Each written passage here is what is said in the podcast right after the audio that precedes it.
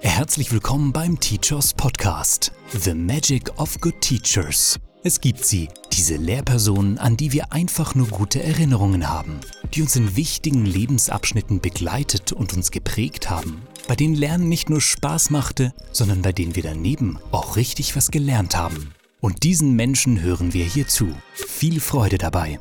Du kannst das jetzt schon machen mit deinem Sohn, aber wenn der dann in die Schule kommt, dann ist dann alles anders. Dann geht das dann nicht mehr. Eltern dabei erleben, hey, wow, das Kind kommt glücklich nach Hause. Genau, wir führen wahrscheinlich noch eine Männerquote. Ich glaube, als erstes haben wir eine Homepage gemacht. Also ja, für mich, wenn man es schafft, irgendwie mit jedem Kind eine Beziehung aufzubauen. Und so funktioniert eigentlich das Lernen. Das ist nicht linear, das ist nicht didaktisch.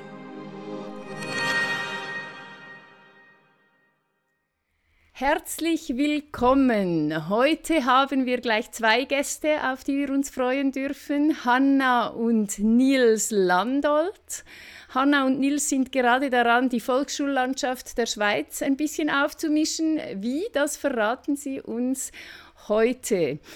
Nils bezeichnet sich selber als Musterbrecher und Denker outside the box. Hanna ist Schulleiterin einer ganz besonderen Schule und sie ist Gründerin der ersten Online-Familienpraxis relationshift.ch. Hanna hat wie Martina Schlumpf, die wir in der zweiten Folge des Teachers Podcasts kennenlernen durften, am Intrinsic Campus studiert und schon seit langem denken die beiden motivierten und extrem engagierten LernbegleiterInnen in die Zukunft, wollen selbstbestimmtes Lernen ermöglichen und sie denken nicht nur darüber nach, sie handeln auch. Und darüber sprechen wir heute. Anne und ich freuen uns sehr auf das heutige Gespräch und möchte euch jetzt ganz zuerst bitten, äh, euch noch etwas genauer vorzustellen. Wer seid ihr und wohin wollt ihr? Wow, Priska, herzlichen Dank für das schöne Intro. Ähm, wir können gar nichts mehr hinzufügen. du hast uns bereits wunderbar vorgestellt. Ähm, ja, so danke für die Blumen. so schön. Ja, ich glaube, das, das ist genau das, oder? Dass, dass wir zusammen als Paar eigentlich äh, auf dieses Bildungsthema eingehen ähm, und gemeinsam, ähm, wie du so schön gesagt hast, eben die Volksschullandschaft aufmischen wollen, auch die Privatschullandschaft aufmischen wollen. Wir haben das Gefühl, es braucht Diversität in der Bildung. Und ähm, so ist das doch auch bei den bei den jungen Menschen und bei Menschen insgesamt, die sind divers. Ähm, und das haben wir eigentlich schon lange, lange erkannt. Und jetzt brauchen wir eigentlich ein Feld, äh, das dieser Diversität gerecht wird. Dass eben äh, die Menschen das zu dem Zeitpunkt lernen können, ähm, was für sie wirklich wichtig ist und was sie als zweckmäßig empfinden. Und das haben wir uns auf die Fahnen geschrieben und sind da auf verschiedenen Kanälen unterwegs. Ähm, das eine, das ist eben unsere eigene Schulgründung. Ähm, das Projekt von Hanna, äh, das sie schon so, äh, vor mehr als drei Jahren angegangen ist und jetzt äh, endlich im Sommer entstehen darf. Und ähm, also darüber wollen wir dann natürlich auch noch ein bisschen länger sprechen. Das ist ja total spannend. Eine eigene Schule. Ja, ja. genau. Und die Reise hat eigentlich so angefangen mit der Geburt unseres Sohnes. Zuerst ähm, mehr so im Stillen zu Hause. Ich habe da vor allem gelesen und dann mit der Zeit äh, ging es dann wirklich so gemeinsam ans Handeln und ans Aufbauen. Und das ist jetzt so, ja, glaube drei Jahre sind wir ja da jetzt dran gemeinsam. Und ähm, ja, nebenbei haben wir eben vier Kinder und das ist so der Motor für alles, äh, würde ich sagen. und äh, auch das, äh, womit wir, oder zumindest ich, äh, eigentlich die meiste Zeit äh, verbringe, neben dem, was du am Anfang äh, so schön gesagt hast, genau. Hm, also mindestens 4 genau. PS und euch 2,6. Auch sehr schön. Vie nebenbei haben wir vier Kinder. Das ähm, kann man auch, glaube ich, nur sagen, wenn man sie auch wirklich hat. ähm, ja, wunderbar. Ähm, ich würde gerne mal von euch erfahren, was ihr für eine Geschichte, was euch einfällt, vielleicht irgendein Ereignis, was eure Einstellung zum Lernen, was eure Haltung, die ihr jetzt mitbringt, besonders ähm, ja ähm, besonders beeinflusst hat. Ja, so ein konkretes Ereignis äh, weiß ich jetzt nicht. Bei mir hat es wie so angefangen, äh, wie gesagt, mit der Geburt unseres äh, ersten Kindes, unseres Sohnes. Da habe ich mich äh, am Anfang vor allem mit dem Thema Erziehung auseinandergesetzt und mich da fest eingelesen, weil ich irgendwie wusste, so wie ich es kenne, möchte ich es nicht, aber ich wusste irgendwie auch nicht, was ich denn sonst will oder wie man es sonst machen kann. Und habe da äh, ganz, ja, eben mich äh, weitergebildet auf diesem Bereich und bin dann äh, über die Erziehung oder ja, über den Umgang äh, mit unserem Sohn zwangsmäßig oder ja, da kommt man gar nicht dran vorbei, über das Thema Bildung gestolpert.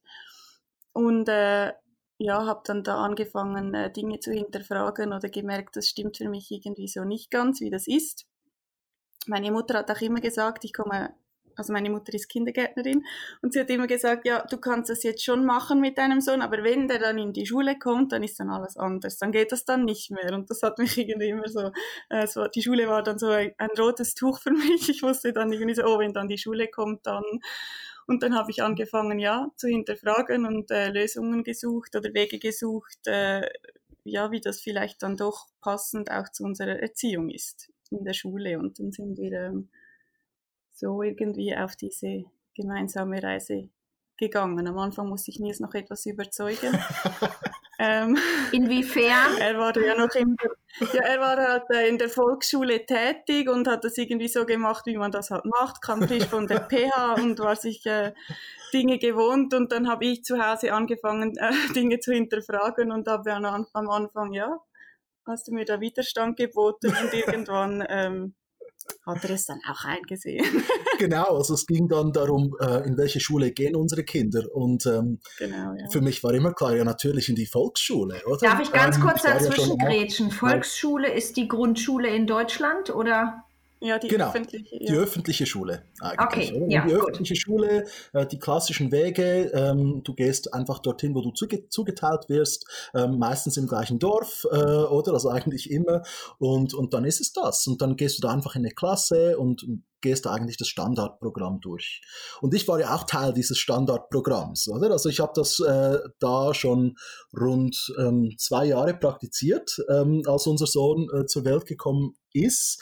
Und da gab es halt einfach gar keine anderen Lösungen in meinem Kopf oder? Und dann hab, hat Hanna hat dann gesagt, hey, komm, wir schauen uns mal die Villa Monte an. Das ist eine Privatschule. Und ich dann total, nein, nein, auf keinen Fall. Äh, wir, wir schicken unsere Kinder nicht in eine Privatschule. So. Und jetzt haben einige wahrscheinlich schon gelesen, wie sehr ich inzwischen die Villa Monte auch ähm, in meinen Posts, in dem, was ich sage, anpreise. Weil das ist echt einfach eine wunderbare Schule. Und das habe ich dann gemerkt, als mich eben Hanna da mitgenommen hat, dass ich das erleben durfte, wie eben selbstbestimmtes Lernen funktioniert. Und das hat mich so dermaßen inspiriert, ähm, dass ich seither für das Thema Brenne mich auch angefangen habe einzulesen, die Lektüre äh, verschlungen habe, äh, die mir eben Hanna auch ähm, angeboten hat zu dem Thema. ähm, und dann kam die gemeinsame Schulgründung und ich habe angefangen, meinen Unterricht auf den Kopf zu stellen, dass es dann eben letztendlich auch gar kein Unterricht mehr war, sondern halt eben einfach selbstbestimmtes Lernen in Volksschulstrukturen. Und äh, ja, äh, wenn man das mal so tief wie erlebt hat für sich selber, dann kommt man kaum mehr davon weg. Villa Monte, hat das mit Montessori irgendwas zu tun, oder? Ja, also ich habe mal noch nachgefragt, ob sie Villa Monte heißt wegen Montessori oder weil sie auf dem Berg ist. Ach so. Und, ähm, ist beides. Ah ja, okay. Ja, passt ja ganz schön genau. zusammen, ne? Genau. Ja, spannend. Genau, also da, da möchte ich schon gerne noch ein bisschen nachfragen, äh, Nils und Hanna. Also dieses selbstbestimmte Lernen. Äh, bei dir, Nils, habe ich auch im Blog gelesen, äh, du hast ein Zitat von äh, Remo Largo. Hausaufgaben bringen nichts, auswendig lernen bringt nichts, Noten bringen nichts. Ähm, das Einzige, was etwas bringt, ist eine gute Beziehung zum Kind und letztere wird zerstört, wenn das Kind schlechte Noten bekommt. Ähm, jetzt ist es ja so, wir haben in der Schweiz einen Lehrplan 21, wir haben Lernziele äh, und nicht zu wenig. Ähm, wir müssen Noten machen, mindestens ab einem gewissen Alter. Ähm, wie kann man da die Lernenden, die Schülerinnen und Schüler selbstbestimmt lernen lassen? Wie macht ihr das? Ja, also das Ganze, was du angesprochen hast, das widerspricht eigentlich grundsätzlich dem selbstbestimmten Lernen, oder? Das ist ja Fremdbestimmung im Kern. Da wird vorgegeben, wir haben zweieinhalbtausend äh, Kompetenzstufen und jetzt gilt es, die zu erreichen, oder? Und ähm, ganz tief im Kern ist eigentlich äh, die Angst vor Kontrollverlust, oder? Also ähm, der steuernden Instanzen und dann eben auch der Lehrpersonen ähm, und dann wird das halt linear reproduziert, weil das ist die einzige Möglichkeit, wie wir diese Verantwortung scheinbar übernehmen können, dass diese Lernziele erreicht werden. Dass wir sagen, okay, wir brechen das runter und jetzt machen wir Unterricht. Und wir haben im Unterricht zu diesem Thema uns die Lehrplanziele aufgeschrieben. Da sind Lernziele dann daraus abgeleitet worden für die Klasse. Dann macht man ein Setting, die gehen da alle durch und dann am Schluss ähm, äh, summativ oder formative Leistungsüberprüfung und dann wissen wir, okay, äh, das, das funktioniert, oder? Das Problem ist nur, dass diese, Leistungsorient äh, diese Leistungsüberprüfungen ähm, oftmals gar keine Kompetenz messen können, oder? Weil das ist immer einfach nur ein, äh, ein Abbild, ein schmaler Einblick wirklich in die Lernwege äh, dieser Kinder. Und wenn man das, das, das Ganze dann auch noch auf diese 1 bis 6er Skala legt und man sagt, ja, mit einer 4 ist man dann genügend, dann muss man sagen, ja, zwischen 4 und 6, da ist immer noch sehr viel Raum, oder? Wenn man das prozentual anschaut. Und dann müsste man dann davon ausgehen, dass wenn halt ein Kind nicht eine 6 erreicht, dass dann noch sehr viel nicht verstanden wurde, oder? Und auf diesem Prinzip bauen wir eigentlich auf und wir äh, übernehmen die Verantwortung, indem wir sie eben nicht übernehmen, machen Unterricht und lassen eigentlich sehr viele Kinder zurück, ähm, die viele überfordert sind, viele auch unterfordert sind und nur eigentlich wenige genau gefordert sind, oder? Und dann halt eben mit Lücken durch dieses System gehen, oftmals erleben, dass halt was langweilig ist, dass es nichts bringt, äh, was man lernt, dass man das gar nicht in den Kontext äh, setzen kann. Und das ist so die Problematik. Und ähm, ja, wir sind dann auf einen äh, amerikanischen Pädagogen und äh, Psychologen gestoßen, der heißt Dr. Peter Gray und der hat so sechs Grundsätze herausgeschält, ähm, die eben wichtig sind für selbstbestimmtes Lernen. Und der wichtigste Grundsatz eigentlich ist, dass wir eben anerkennen müssen, dass die Verantwortung für das individuelle Lernen nicht ähm, die Verantwortung einer Lehrperson oder eines Lernbegleiters sein kann, sondern nur in der Verantwortung der äh, Lernenden. Oder? Also ich kann nur selber die Verantwortung übernehmen, was ich lernen will. Wenn ich mich da versperre, wenn es äh, für mich gerade nicht relevant ist, äh, dann, dann geht es an mir vorbei, eigentlich. Und ähm, in der Konsequenz muss man das dann halt umdrehen und die Lernenden ins Zentrum ihrer eigenen Lernerfahrung stellen. Und das ist sehr wohl vereinbar mit dem äh, Lehrplan 21, weil eben diese Kompetenzziele, wenn man sie denn liest, auch äh, sehr ja, breit formuliert sind, ein großer Interpretationsspielraum da drin ist, eben die Kompetenzorientierung im Zentrum steht. Und ähm, da gibt es jetzt mittlerweile auch Tools, die Lehrpersonen unterstützen, das zu tun. Und ich glaube, das ist ganz, ganz wichtig, dass wir uns eben auch dieser Digitalität ähm, annehmen und die uns zunutze machen. Also beispielsweise Miroko, das ist eine Plattform, die hat Paula Duvan entwickelt. Ähm, da ist der Lehrplan 21 drauf abgebildet worden und jetzt kann man so äh, eigentlich die Lernerfolge der, der Lernenden kann man da aufnotieren und dann retrospektiv die wiederum Lehrplanzielen zuordnen. Und dann sieht man, wo entwickeln sich die Kinder, oder? Und wo haben sie äh, noch Potenzial. Das ist immer stärkenorientiert ausgelegt. Und ähm, ja, je digitaler das wird, desto besser funktioniert das auch, oder? Also jetzt ist beispielsweise in, also von Hasu, das ist die Plattform, wo Miroko jetzt neu drauf aufbaut, ein, eine generische Plattform, ein Kollaborationstool von Andy Abgotspon ähm, aus, ähm, aus dem Wallis der hat zusammen mit der EPFL Lausanne ein Forschungsprojekt gemacht und einen Algorithmus entwickelt, der dann eben äh, Lehrplanziele mit solchen kleinen Lernberichten korrelieren kann. Und jetzt hat man dann eben reale Unterstützung, dass man sich in diesem Dschungel nicht mehr so verloren fühlt als Lehrperson. Der Algorithmus hilft einem und jetzt können wir quasi als Lehrperson dann nur noch sagen, ja, okay, äh, das ist jetzt tatsächlich haben wir gesehen beim Kind und, und das nicht, oder? Und dann trainiert man gleichzeitig auch diesen Algorithmus. Und so kann man eigentlich die Lernbegleitung machen, indem man die Erfahrungen äh, der Kinder ins Zentrum stellt und dann eben retrospektiv ähm, diese Lehrplanziele abbildet. Und dann äh, kann man immer noch weiter hinterfragen und sagen, ja, machen dann Noten noch Sinn? Was bringt denn diese Messung, diese Bewertung? Ähm, und darüber müssen wir reden als Gesellschaft. Ähm, dieses, also ich spreche immer davon, dass ich halt gerne Selbstorganisation irgendwie versuche, in meinen Unterricht reinzubringen. Von Selbstbestimmung, da von dem Begriff habe ich mich gelöst, weil ich da überhaupt keine Chance habe irgendwie, weil ich ja alles fremdbestimmt ist.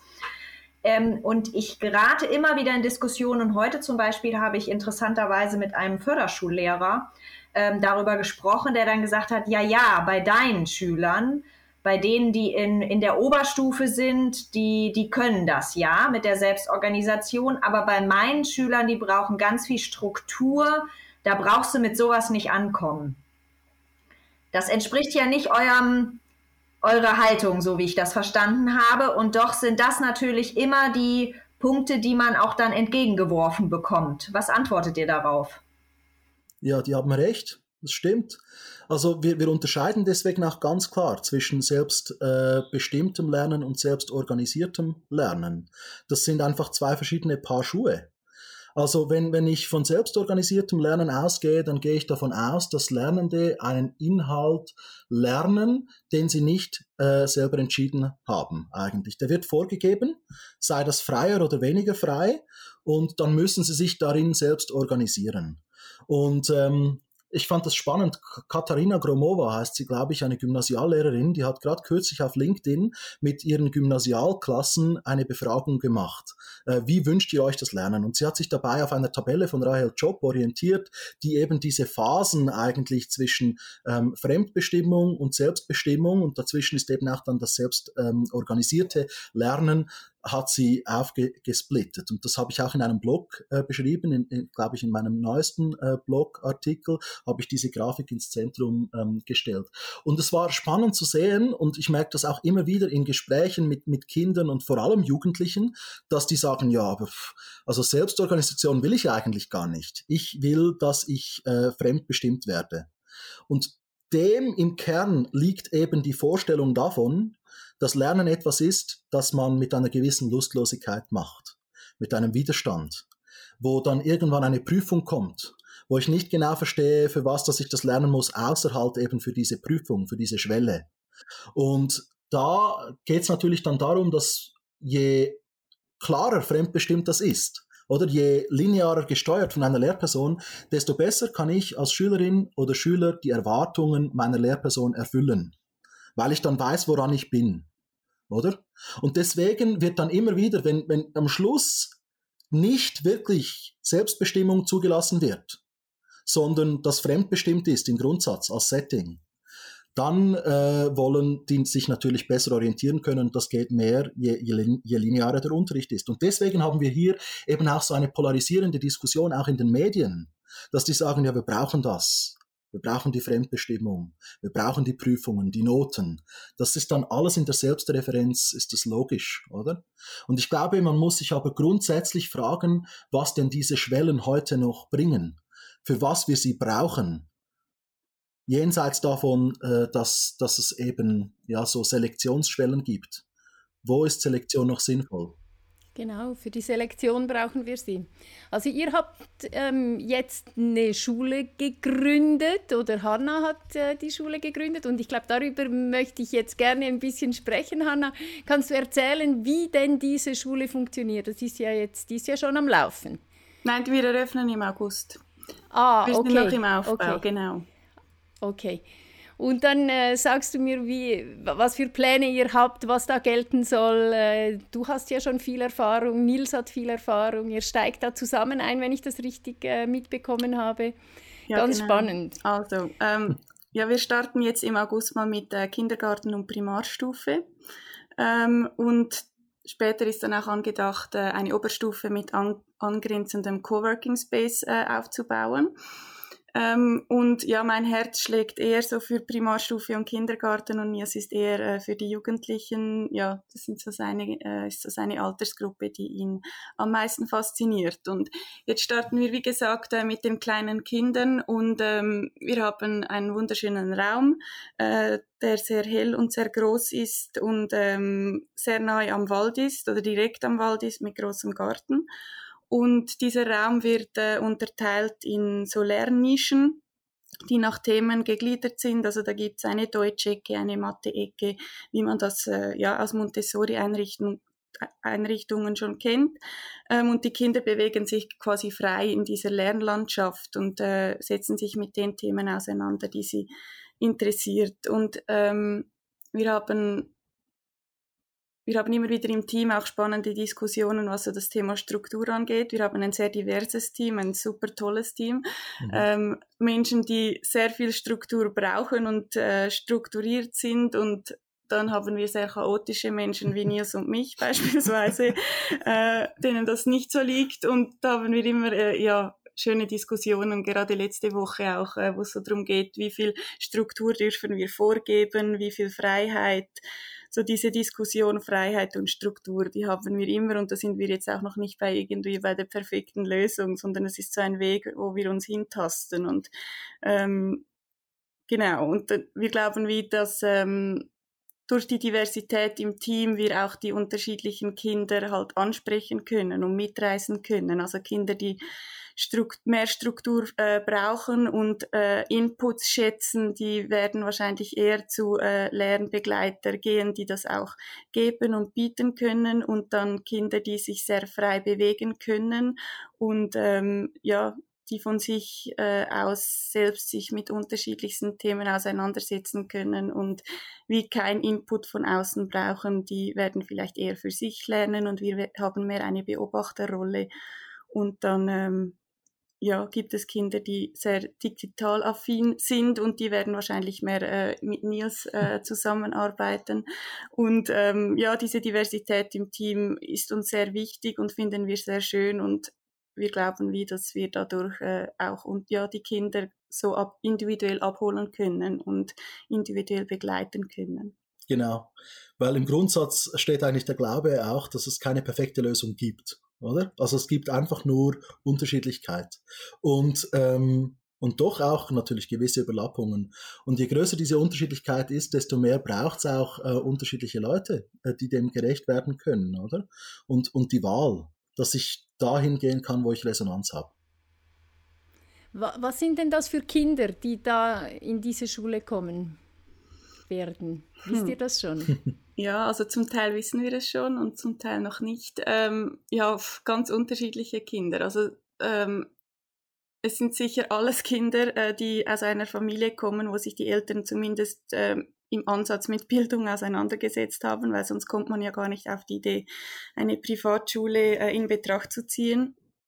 Äh, da muss man ja wirklich aktiv werden, weil man wird ja sonst einfach eingeteilt. Ähm, ja, von dem her sind es alles Familien, die äh, sich in irgendeiner Form damit auseinandergesetzt haben. Und dann sind es aber ganz unterschiedliche Kinder ähm, von der Leistung her oder auch äh, vom Alter her. Also wir haben Kinder, die schon jetzt äh, Jahre in der Volksschule, in der öffentlichen Schule waren und jetzt wechseln. Und dann hat es auch äh, einige Kinder, die jetzt direkt im Kindergarten starten und das wird dann sicher auch die Herausforderung sein, die Kinder, die sich schon diese Struktur oder diese Vorgaben durch Lehrpersonen äh, gewöhnt sind von der öffentlichen Schule und jetzt kommen sie in ein freieres Setting, wo, wo sie von sich aus heraus etwas äh, machen sollen. Und es gibt sicher äh, spannende Situationen, wie wir dann diese Kinder abholen und dann das freie Lernen heranführen werden. Ich habe auf eurer Webseite gesehen, euer Team, ähm, das ihr da präsentiert und der Nils ist irgendwie so der Hahn im Korb. Ist das so? Oder also äh, wo sind die Männer? Also ist das nichts für Männer? Oder ähm, habe ich mich gefragt? Ähm, ja, Wir haben doch sonst die umgekehrte Problematik. genau, wir führen wahrscheinlich noch eine Männerquote. äh, ja, ist tatsächlich so. Und jetzt ist bis jetzt der einzige Mann, ähm, hat sich irgendwie so ergeben. Es war jetzt nicht Absicht. ähm, ja, ist so. Wir sind äh, sind wir sieben Frauen und Nils. Genau. Also im Kindergarten und Grundschule ist es ja leider, zumindest bei uns auch so, dass äh, die Frauen, also die brauchen auf gar keinen Fall Frauenquoten, ja. weil äh, zu 99,9 Prozent äh, sind es Frauen. Und äh, da würde ich, ähm, glaube ich, für einige wäre es schon auch äh, gut, wenn einige Männer da mehr als Ansprechpartner Absolut. sind, ne? weil ja. Ja, also wir, wir hatten jetzt insbesondere äh, in, in, in der kürzeren Vergangenheit ähm, verschiedene Männer, die sich auch gemeldet haben und Interesse haben, mitzuwirken. Das ist einfach im Moment gerade gesättigt, ähm, das Feld, oder? Also jetzt müssen wir mal starten und dann aufbauen und dann haben wir schon interessierte Männer auch, ähm, die da vielleicht dann aktiv äh, werden mit uns. Ja. Ihr braucht ja schon auch, also ähm, ihr seid ja da sehr transparent auf eurer Seite, die verlinken wir ja auch sicherlich, ne, Priska, äh, die Seite.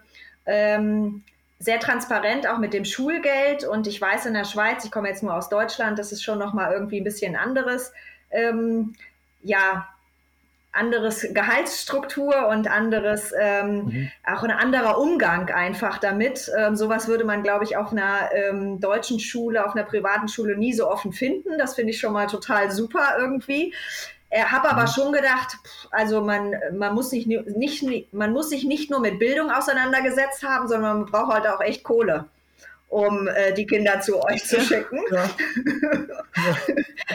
Gibt es da irgendeine Idee? Ähm, gibt es da irgendeine Idee, irgendeinen Ansatz? Weil manchmal ist es ja auch gerade, dass die, die eben aus etwas prekäreren Situationen kommen, dass die eben, die eben sowas ähm, nicht so viel Geld haben für so etwas, dass die eigentlich fast noch am viel mehr bei euch profitieren könnten. Absolut.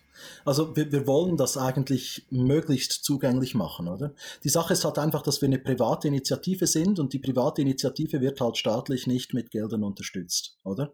Und für das haben wir eigentlich äh, schon das Maximum ausgereizt.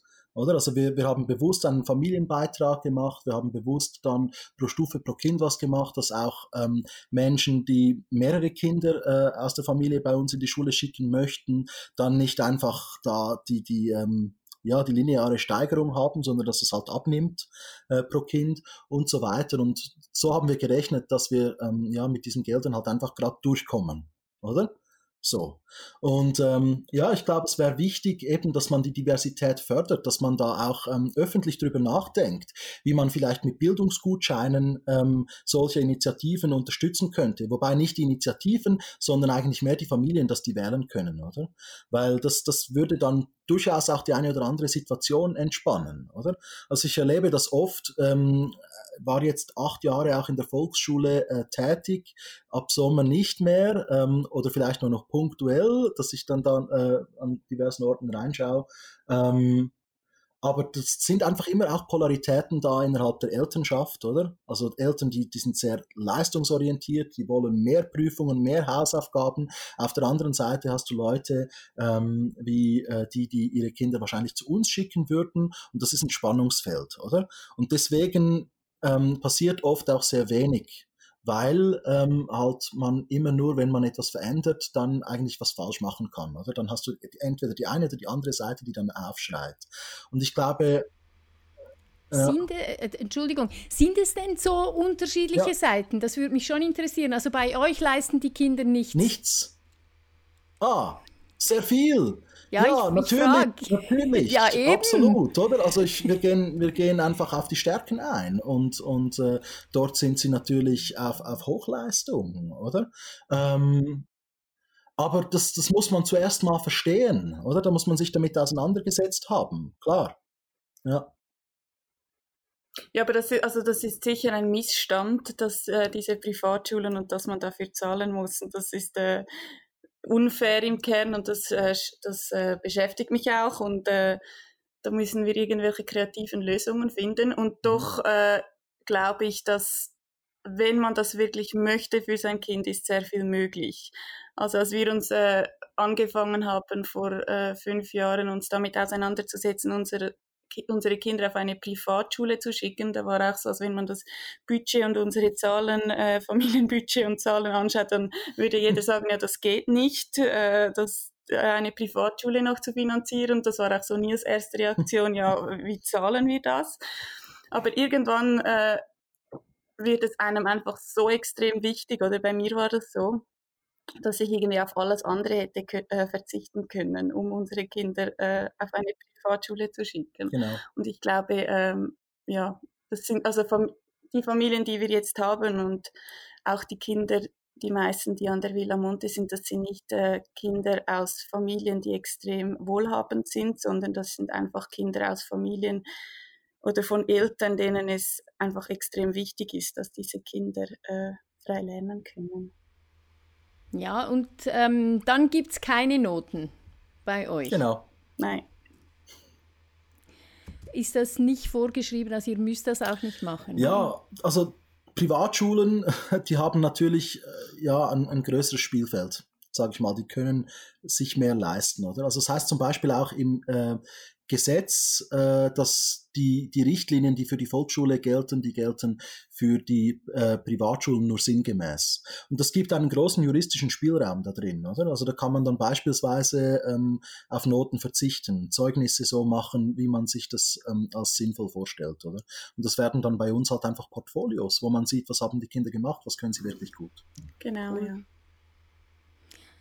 Also ich habe vor Jahren das schon erlebt bei meiner Tochter, die auch äh, ein Jahr zwar nur an einer Privatschule war, wo sie so Student-led Conferences hatten, wo die äh, Kinder dann vorgestellt haben, was sie das ganze Jahr oder das Semester lang gemacht haben.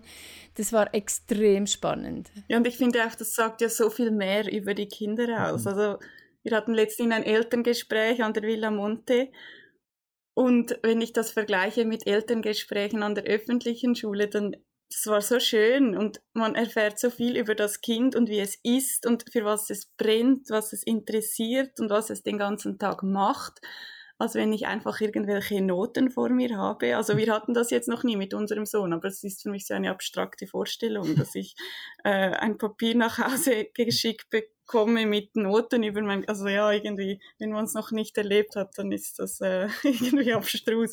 Für viele ist es ja normal, aber ja. Also von eurem Sohn könnte man ja auch noch äh, einiges erzählen und auch einen Podcast machen mit ihm. Äh, der hat ja offenbar äh, so ein äh, goldenes Händchen auch fürs Geschäft. Ähm, wenn ich das richtig gesehen habe, verkauft er seine. Bilder. Ähm, das werden wir selbstverständlich auch verlinken, diese monsterbilder.ch. Dafür machen wir sicher noch ein bisschen Werbung. Also der Sohn von Hanna und Nils hat bereits sein eigenes Online-Business aufgebaut gebaut. Ja. Auch eine Kompetenz. Ist die in den, im Lehrplan 21 drin? könnte man jetzt raussuchen. Also ich glaube im Zyklus 3 bestimmt. und, und, und das, das, das äh, treibt sie jetzt eigentlich eben auf die Spitze, ähm, dass dann da eben Kids schon bereits mit Zyklus 3 Kompetenzen in Berührung kommen, oder? Und die dann ausbilden. Ähm, und so funktioniert eigentlich das Lernen. Das ist nicht linear, das ist nicht didaktisch eigentlich aufbereitet, sondern es passiert einfach. Es hat ähm, mit Affinitäten zu tun, mit Menschen zu tun, die inspirieren, die begleiten begleiten, äh, die ermöglichen und, und dann passiert das halt eben einfach vielschichtig und durch alle äh, Zyklen hindurch. Ja. Könnt ihr ganz kurz für die deutschen Zuhörerinnen und Zuhörer nochmal erklären? Lehrplan 21 ist, glaube ich, schon mal erklärt worden in einem Podcast, Zyklus 3. Mhm. Das ist die Oberstufe okay. eigentlich, oder? Ähm, also Sekundarstufe. Mhm. Ah ja, okay. Genau. Genau. Zyklus 2 ist, glaube ich, äh, was ist es, glaube ich, drittes bis sechstes und dann Zyklus 1. Okay, also die Jahrgangsstufen sind dort eingereiht quasi. Mhm. Okay, ja. danke schön. Ja, ja genau. Mhm, ihr habt ja auch von einer Lernlandschaft gesprochen. Was muss ich mir darunter vorstellen? Wie sieht das ganz konkret aus? Wisst ihr das schon? Ja, ähm, das ist eigentlich eine Umgebung, die sehr äh, reich äh, ja, ausgeschmückt ist mit unterschiedlichen Lernmaterialien Materialien. Und wir haben uns, äh, also die Montessori-Materialien haben bei uns einen hohen Stellenwert, da haben wir ganz viel davon, ähm, aber auch sonst, äh, also Spielsachen, äh, Bücher, ähm, Schachspiele oder überhaupt Spiele. Ähm, Schach kommt mir nur gerade in den Sinn, weil ich gestern äh, eins im Brocki gekauft habe für die Schule. ähm, genau, also ganz viele unterschiedliche äh, Dinge, mit denen sich die Kinder auseinandersetzen können und die ähm, ja nebenbei praktischerweise die Lernziele irgendwie ähm, abhaken. Und Genau. Und bei uns ist es so, dass das alles altersdurchmischt ist. Also von Kindergarten bis sechste Klasse jetzt zu Beginn sind alle Kinder eigentlich in, im gleichen Raum und dürfen sich mit den gleichen Dingen auseinandersetzen. Und wir gehen halt davon aus, dass äh, die Kinder sich einfach mit diesen Dingen auseinandersetzen, für die sie gerade ein sensibles Fenster haben. Ähm, und das kann sein, dass äh, Kindergartenkinder sich bereits mit Materialien auseinandersetzen, die eigentlich erst für ältere Kinder gedacht sind und umgekehrt. Und das ist so ein bunter Mix aus äh, Spielsachen und Lernmaterialien. Und dann natürlich auch der ganze Außenbereich, der gehört auch dazu ich finde auch dieser, dieses, dieses ähm, Potenzial, was man hat, wenn man verschiedene Altersstufen zusammenbringt, ist wahnsinnig groß. Also ich erlebe das jetzt hier im kleinen Mikrokosmos bei mir. Ich habe eine vierjährige Tochter und eine siebenjährige Tochter. Und die Siebenjährige ist halt gerade so mehr oder weniger im Homeschooling oder was, wie man das auch immer nennen mag. Die geht mal hin, mal nicht hin. Und ähm, wir machen dann hier gemeinsam am Tisch eben Aufgaben, die sie eben bekommen hat. Und jetzt fängt die Vierjährige an und zählt von zehn rückwärts runter und äh, macht die Matheaufgaben und schreibt ihren Namen und, äh, und wo ich denke, hallo, du bist vier, du Ne? Und da, also, genau. da merkt man halt so wahnsinnig, äh, wie die Kleinen profitieren, äh, wie die die mitziehen. Und das, ähm, das glaube ich, da steckt ganz, ganz viel Potenzial dahinter. Also, das finde ich wirklich schade, dass man da nicht äh, generell mehr, ähm, mehr den Fokus drauf hat. Ja, extrem. Mhm. Also äh, ja, auf beide Seiten, oder? Also die Jüngeren von den Älteren, aber auch umgekehrt. Und auch so das ganze Soziale, also wenn ich denke, äh, ältere Kinder, die sich auch gerne um die Kleinen kümmern, also das finde ich auch noch schön, oder? Das sind ja dann auch Kompetenzen, die man ja sonst in der Schule eigentlich nicht äh, ausleben kann, so sich ja. das, das Kümmern oder ja, das ja auch die Verantwortung für übernehmen, ne? so genau. ein Stück weit. Ja. Also das ist ja, ja, auch, das merke ich jetzt bei meiner großen Tochter, ähm, dass die ja da schon ganz viel Verantwortung übernimmt und das ist ja auch ja. ganz toll und das, das, das sind ja Kompetenzen. Also das, da kann man ja von Kompetenz sprechen. Absolut. Ja, äh, mich würde noch interessieren, jetzt gründet ihr ja eine Schule und das finde ich wirklich ein tolles Projekt und da, wie ihr das beschreibt, da merkt man, dass ihr da mit Feuer und Flamme dahinter steht und ich habe auch schon mal so ein bisschen auf euren ähm, Blogbeiträgen geschaut und da steht ja auch immer die Haltung und so weiter ist das Wichtige. Was ich mich gefragt habe, was ich mich gefragt habe, jetzt haben ja nicht alle den, den Mut oder die Chance, eine eigene Schule zu gründen. Und trotzdem gibt es ja viele Lehrerinnen und Lehrer, die wahnsinnig engagiert sind, die auch wahnsinnig was bewegen wollen und die eigentlich mit eurer Haltung voll mitgehen können. Und trotzdem in ihrem System bleiben, in dem staatlichen System bleiben. Ähm, was habt ihr da nicht irgendeine Idee, wie man wie man da etwas bewegen kann, weil euer, euer Credo ist ja auch machen, machen, einfach machen. Mhm. Muss es, braucht es immer eine wirklich eine ganz andere Schule? Muss man irgendwie, wir hatten auch am Anfang drüber gesprochen, Selbstbestimmung kann man nur voll oder ganz machen. Ähm, so irgendwie was Halbes gibt's nicht. So eine Selbstorganisation funktioniert dann auch nicht, wenn man eh nicht selbst bestimmen kann. Ähm, geht dann nur der komplette Bruch und man sagt, man nimmt es und nimmt was ganz Neues?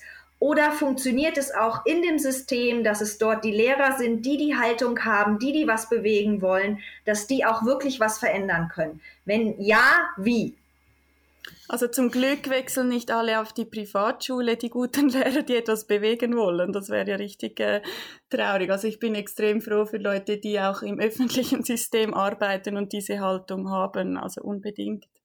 Ähm, ja, das hat mir letztens eine Lehrerin gesagt, sie fände es so traurig, dass die meisten Lehrer oder Lehrerinnen, die diese Haltung haben, die wechseln irgendwann in ein, ein privates System und das ist ja, also ja, das ist ja dann irgendwie auch nicht die Lösung. ja, aber da kannst du vielleicht äh, Nias mehr dazu sagen, weil du in diesem Setting bist. Ja, genau. Ähm, also man kann natürlich auch innerhalb der, der öffentlichen Strukturen Muster brechen, oder? Also das, das ist auch äh, mein, mein großes Anliegen, dass das viele Leute machen. Deswegen habe ich auch einen Blog geschrieben, mach's einfach und sprich darüber. Also ähm, wenn wir nachfragen, wenn wir die, die Erlaubnis einholen wollen, dann wird uns oftmals ein Riegel geschoben, oder? Weil das ist schon mittlerweile so eine riesen Bürokratie, äh, dass man dann einfach sofort gerade Ängste hat äh, und auslöst und so weiter. Und ich glaube, man muss wirklich einfach äh, dieses neue Lernen leben und auch vorleben und zeigen, was passieren kann. Und das habe ich in verschiedenen Klassen gemacht und, und eigentlich sehr wenig Kritik äh, dafür bekommen. Dafür umso mehr Begeisterung, oder? Dass ich einfach das Format Barcamp genommen habe, beispielsweise. Barcamp, das, das Bar, das kommt, glaube ich, von, von nackt, nacktes Campen, oder? Also ohne, dass man groß Struktur hat. Es wird oft auch als ähm, Unkonferenz äh, bezeichnet und ist eigentlich nichts anderes als ein zeitlicher und ein physischer Rahmen, der gesetzt wird. Also man sagt beispielsweise, okay, ähm, wir haben das Klassenzimmer, wir haben den Gang und wir haben ein Gruppenzimmer, das sind drei physische Räume ähm, und wir haben ähm, drei Zeitfenster an einem Tag, oder? Und dann fragt man die Kinder, okay, gut, und was wollt ihr jetzt machen? Ähm, und dann haben Kids die Möglichkeit, dass sie nach vorne kommen und sagen, ich würde heute gerne das machen. Und dann fragt man in die Klasse, wen interessiert das? Oder? Und dann ähm, äh, prüft man die Resonanz und wenn da Resonanz ist, wenn, wenn mehrere Kinder das wollen, dann kriegt quasi das Vorhaben einen Platz auf der Wandtafel, oder? Und so äh, können eigentlich die Kids, die initiativ sind, die können ihre Themen nach vorne bringen und die, die lieber sich mal einklinken wollen bei anderen, die können sich einfach einklinken und da entsteht dann eben selbstbestimmtes Lernen dabei. Und da habe ich einfach Wunderbares erleben dürfen, dass dann auf einmal äh, ein paar Kinder, die, die man nicht als sonderlich sprachaffin bezeichnet hätte, äh, wenn man den einfach äh, den, den linearen Sprachunterricht begutachtet hätte, äh, die haben sich gegenseitig ihre Muttersprachen beigebracht, oder? Ähm, äh, und, und waren so lebhaft dabei und so auf ihrem Niveau und, und brannten dafür, das war unglaublich. Oder die haben sich äh, eine andere Gruppe auf YouTube verschiedene Zeichentechniken äh, rausgesucht und dann gezeichnet und da entstanden wunderschöne Bilder, kollaborativ ähm, was in einem äh, vergleichenden Leistungssetting nicht passieren würde, oder? Da käme dann immer die Frage, ist das gut so? Ist das gut? Ist das wirklich gut? Wie kann ich das an der Prüfung? Ja, genau. ähm, und und das, das hast du dann nicht. Aber da musst du wirklich eben auch loslassen. Und da musst du einen Rahmen schaffen, ähm, der eben ja eine psychologische Sicherheit bedingt. Und, und da komme ich zurück aufs Remolargo-Zitat. Die Noten, die zerstören diese psychologische Sicherheit eigentlich. Und deswegen habe ich da einfach das Muster gebrochen und habe gesagt, hey, Kids, wenn ihr auf ihrem, eurem Niveau arbeitet, dann seid ihr halt einfach alle sehr gut. Weil ihr arbeitet genau auf eurem Niveau, ihr seid sehr gut. Das bedeutet, ihr kriegt von mir in den betroffenen Fächern einfach alle eine sehr gut, eine 5,5 ins Zeugnis, oder? Und in dem Sinne hab, ist das ja eine reale Leistungsbeurteilung. Und jetzt müsste man das juristisch auslegen, äh, wie das denn tatsächlich ist, dieser Musterbruch. Also ich habe bislang noch keine Probleme dafür gekriegt und möchte immer mehr Leute auch zu solchen Dingen ermutigen, weil dann kam eben diese Frage nicht mehr. Dann mussten sie nicht mehr sich überlegen, ja, was will der jetzt eigentlich von mir, sondern sie haben gemacht. Und da kam dieses vielschichtige Lernen, wo man dann sagen würde, da entsteht 4K. Die waren wirklich kritisch denkend, die haben nicht nur einfach noch gemacht, was ich ihnen gesagt habe, die haben miteinander kommuniziert, die haben kollaboriert und da entstand eben Kreativität. Und da zitiere ich gerne den Professor Peter Kruse, der da sagt, du kannst Kreativität nicht erzeugen, das ist eine indirekte Variable, du kannst nur Möglichkeitsräume schaffen, wo Kreativität emergiert. So. Und solche Möglichkeitsräume habe ich geschaffen. Und wenn das viele Lehrpersonen machen und das in Frage stellen, wenn die Eltern dabei erleben, hey, wow, das Kind kommt glücklich nach Hause, ähm, es, ist nicht mehr unter diesem Druck, es lernt, äh, da passieren Dinge, dann glaube ich, haben wir ein wahnsinns transformatives Potenzial. Und ähm, das muss man sichtbar machen. Und da habe ich äh, glücklicherweise auch ein Engagement gekriegt. Also ich habe die vergangenen Monate für Educa gearbeitet, das ist die Fachagentur für den digitalen Bildungsraum ähm, Schweiz. Und habe dort für deren 100-jähriges Jubiläum Centanni eine Plattform aufgebaut, wo eben wegweisende Bildungsprojekte sichtbar gemacht werden können, oder? Und meines ist natürlich bisschen extrem vielleicht, oder? Das ist für die ganz Mutigen sowas zu machen, aber da gibt es ja auch noch eine wunderschöne Bandbreite dazwischen und eben diese Bandbreite, die wird jetzt sichtbar auf centanni.ch auf einer Schweizer Karte, wo man sieht, wer macht denn da was? Genau. Und ähm, da kann man sich austauschen, man kann sich Fragen stellen, man kann die Projekte auch liken, dass man sieht, wo ist Resonanz und so weiter. Und ich glaube, mit solchen Dingen können wir durchaus was bewirken. Und ich glaube schon so, dass äh, darüber sprechen und ich finde LinkedIn da so genial. Also es ist zwar nur so, ich sage immer, das ist nur eine Bubble, die Menschen, die da drauf sind, aber irgendwie trotzdem so diese Bubble äh, von Menschen, die das, die gleich denken und gleich handeln, die ist extrem wertvoll und gibt einem so viel Mut. Also wenn ich mir vorstelle, so allein im Klassenzimmer und im ganzen Lehrerteam äh, denkt niemand so wie ich, ähm, ja, kann ich nur ähm, einen Bruchteil so mutig oder ja, äh, ja sein, wie wenn ich irgendwie im Hintergrund Leute habe, wo ich weiß, sie machen das gleich und die denken gleich. Und so die Energie aus der Ge Gemeinschaft, die finde ich extrem wichtig. Absolut. Also ohne mein Netzwerk. Ich habe mich auch gerade gefragt, wenn jetzt, wie du das jetzt beschrieben hast, ne, mit dem Barcamp und mit den Noten und ne, dann hebeln wir die Noten aus, weil du, weil ihr alle die gleichen Noten kriegt und so.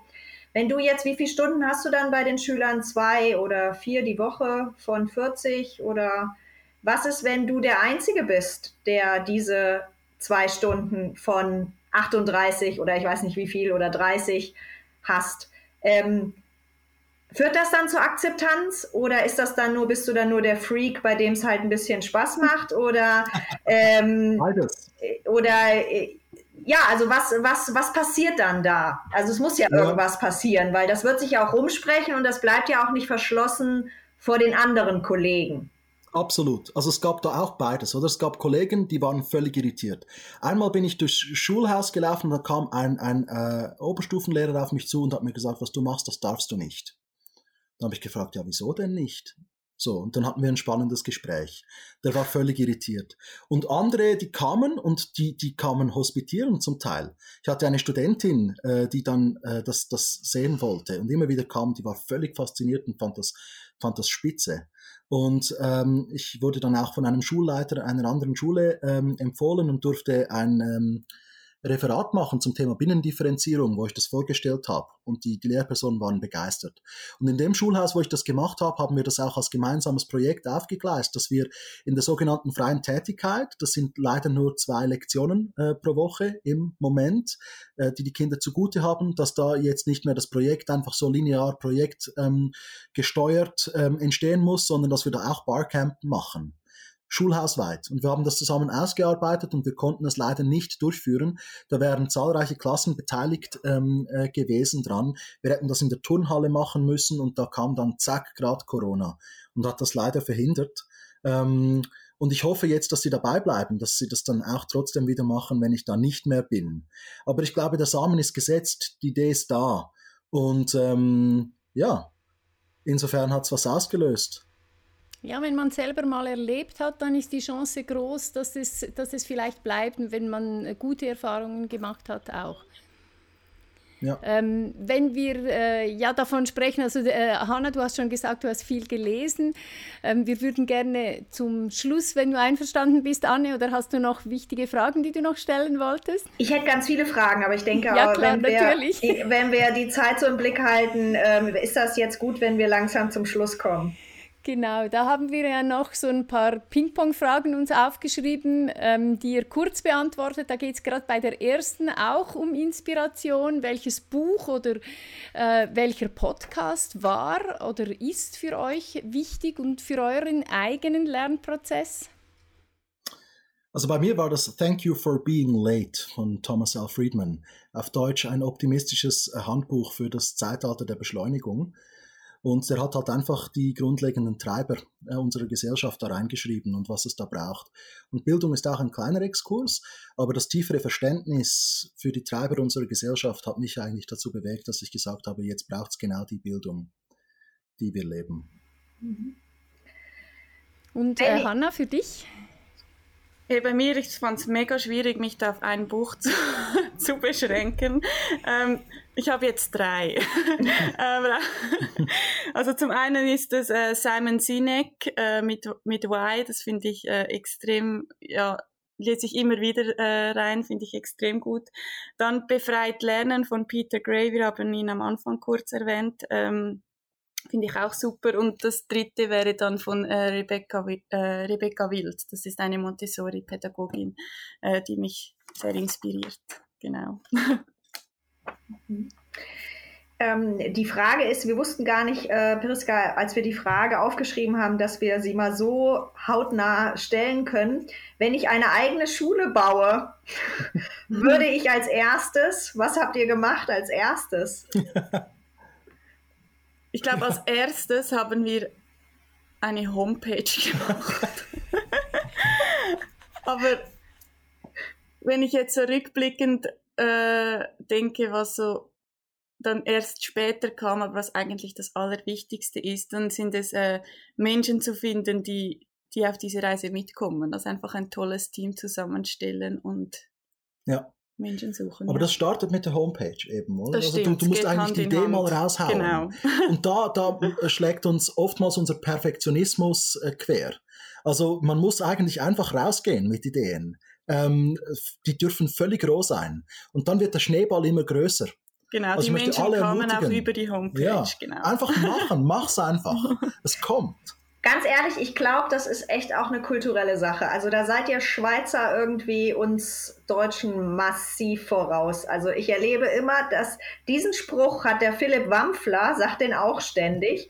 Und der kommt auch aus der Schweiz. Irgendwie, wo ich denke, wo sind denn die, die, die Kreativen, die genau diese Haltung haben und sich das trauen? Das ist ja schon auch sehr, sehr mutig, ne? weil man haut da irgendwie so eine halbfertige Meinung raus und kann natürlich dann auch ganz schön viel Gegenwind bekommen. Und vielleicht auch ähm, Gegenwind, den man nicht standhalten kann, weil die Idee ja noch nicht fertig ist. Man kann ja noch nicht so gut argumentieren, vielleicht dagegen. Mhm. Und das ist ja schon etwas, was wahnsinnig mutig ist. Und ähm, ja, ich habe echt die Vermutung, dass das wirklich was Kulturelles auch ist. Also Könnte egal, sein. kann sein, weiß ich nicht. Aber Ja. auf jeden Fall ähm, finde ich super, diesen Aufruf zu starten. Seid mutig und macht einfach mal. Ja, ist natürlich dadurch auch eine Lernchance, denke ich. Ja, genau. Also wenn, wenn, dir, wenn du Gegenwind hast, dann äh, überlegst du dir deine Konzepte noch einmal und äh, Genau, wie Ich liebe. Gegenwind. Mhm. Gegenwind ist schön. Also manchmal schon streng und schwierig, oder? Aber grundsätzlich extrem schön, weil ein Lernfeld. Und weil du hast nie nur Gegenwind. Also dann hast du Shitstorm, aber da musst du schon ziemlich äh, querschlagen, dass das passiert, oder? Ähm, aber du hast immer auch Bestätigung. Ja, und, und, und die wird dann halt immer größer, die dehnt sich aus. Mhm. Genau. Gehen Ja. wir zurück zu den Lernenden, zu den Schülerinnen und Schülern. Ähm, drei Dinge, die äh, die Schülerinnen und Schüler unabhängig von der Schule, in die sie gehen, was müssen die können am Schluss? Also ich, es ist ja so lustig, ich habe mich auf diese Fragen vorbereitet und mir hat gesagt, ja, ich mache das spontan, ich bin so der spontane Typ und ich bin jetzt äh, mega gespannt, was er da jetzt so spontan raushaut. Also ich habe geschrieben, dass sie sich selbst und ihre Stärken äh, kennen, dass sie Vertrauen in ihre Fähigkeiten haben und an sich glauben. Und als drittes, dass sie beziehungskompetent in der Gesellschaft wirken können. Das sind so diese drei Dinge, die für mich wichtig sind. Und das finde ich wunderschön, weil die sind unglaublich offen gestaltet, weil man sieht ja, wie unterschiedlich wir schon sind. Und ich glaube, das ist auch das große Potenzial, die Unterschiedlichkeit. Deswegen glaube ich, ähm, dass es, es kaum Also Dinge gibt, Dinge, die, die, die, die wirklich alle haben müssen. Ich sage immer wieder 4K, Kreativität, kritisches Denken, Kollaboration, Kommunikation. Das, aber das ist so offen, oder? Und dann eben eigentlich Diversität wertschätzen. Das ist doch das Wichtigste, dass wir uns wertschätzen für unsere komplementären Stärken und gemeinsam lösungsorientiert ins Ziel kommen. Diese Person würde ich sofort in den Unterricht einladen. Oh, da bin ich, ich weiß es jetzt noch nicht. Es gibt so viele Menschen. Wir haben ja auch diese Expertenmorgen, wo wir äh, regelmäßig Menschen einladen. Also es, ich glaube, es gibt ja von jedem Menschen etwas, das man lernen kann. Aber jemand, den ich echt gern mal treffen würde, ist jetzt vielleicht ein bisschen erschreckend, weil ich weiß gar nicht, wie der so als Mensch ist. Aber äh, ich bin Elon Musk-Fan. Und ich würde Elon Musk einladen, weil ich glaube, so, das ist so der Mensch, der äh, definitiv äh, Menschen dazu bringt, outside the box zu denken und irgendwie Großes zu wagen und Visionen zu haben. Und das gefällt mir. Ja. Ja, ich finde den Elon Musk auch total spannend. Äh, generell alle diese ähm, digitalen Leute, die diese ähm, disruptiven Geschäftsmodelle vorantreiben, super spannend. Und ja, eben so ähm, Thomas L. Friedman dann wieder, oder? Mhm. Oder so ein Yuval Noah äh, äh, Harari, äh, den finde ich auch total spannend. Mhm. Solche Leute, ja. Das sind wir jetzt vielleicht schon fast bei der nächsten Frage. Dieser Mensch ist für mich ein Vorbild. Ja, das ist für mich auch total schwierig ähm, äh, zu sagen. Es gibt nicht das Vorbild. Es gibt einfach unglaublich viele inspirierende Menschen.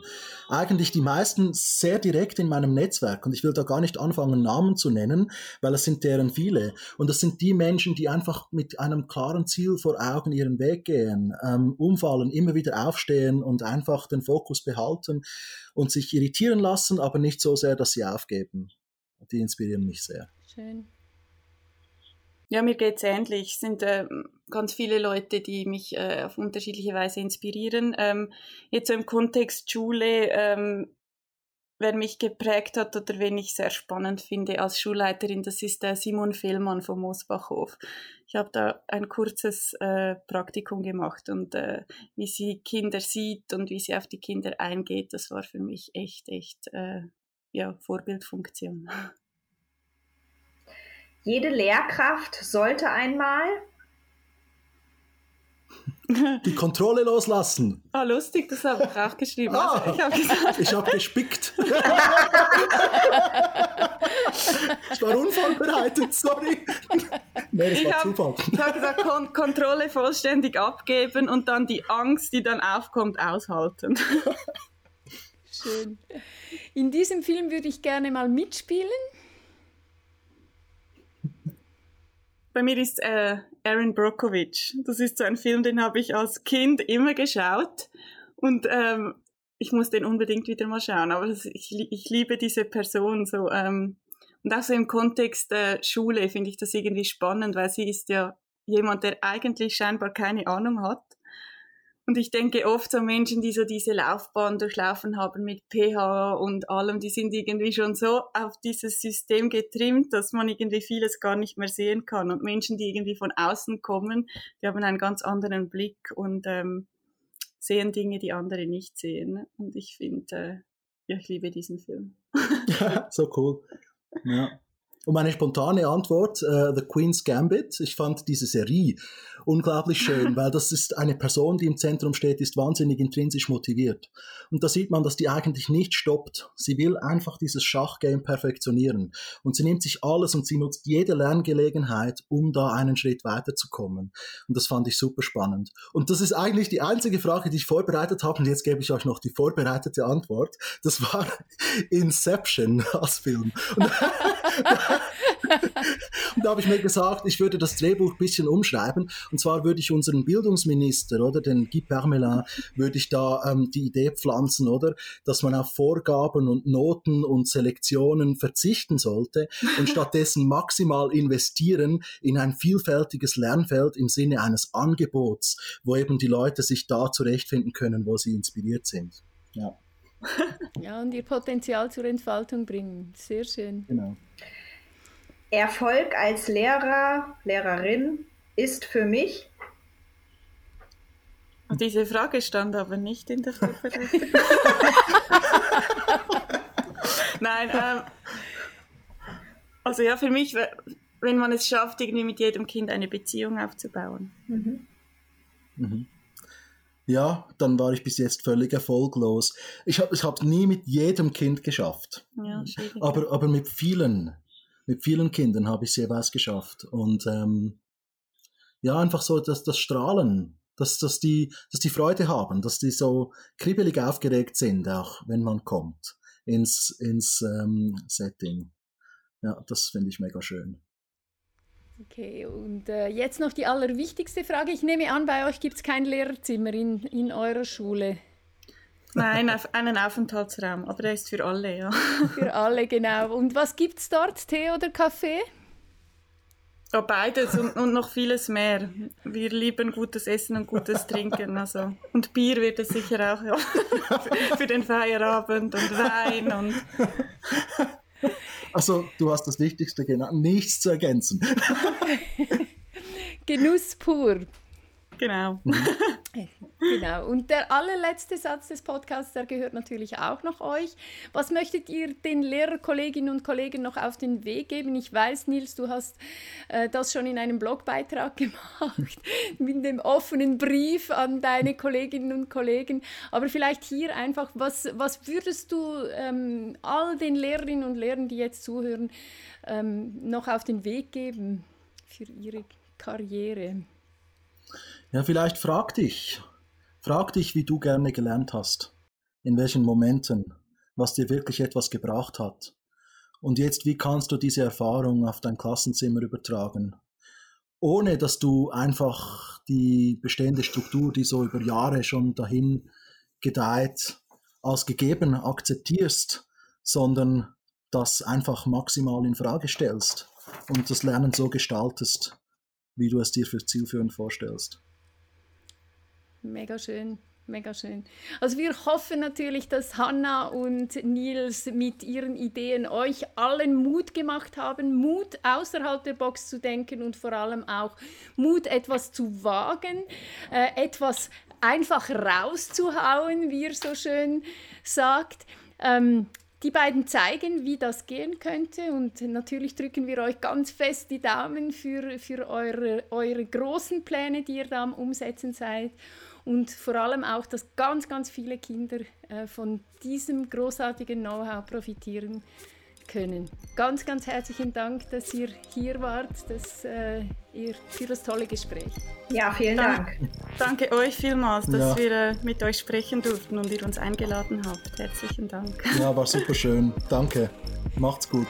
Vielen Dank, gleichfalls.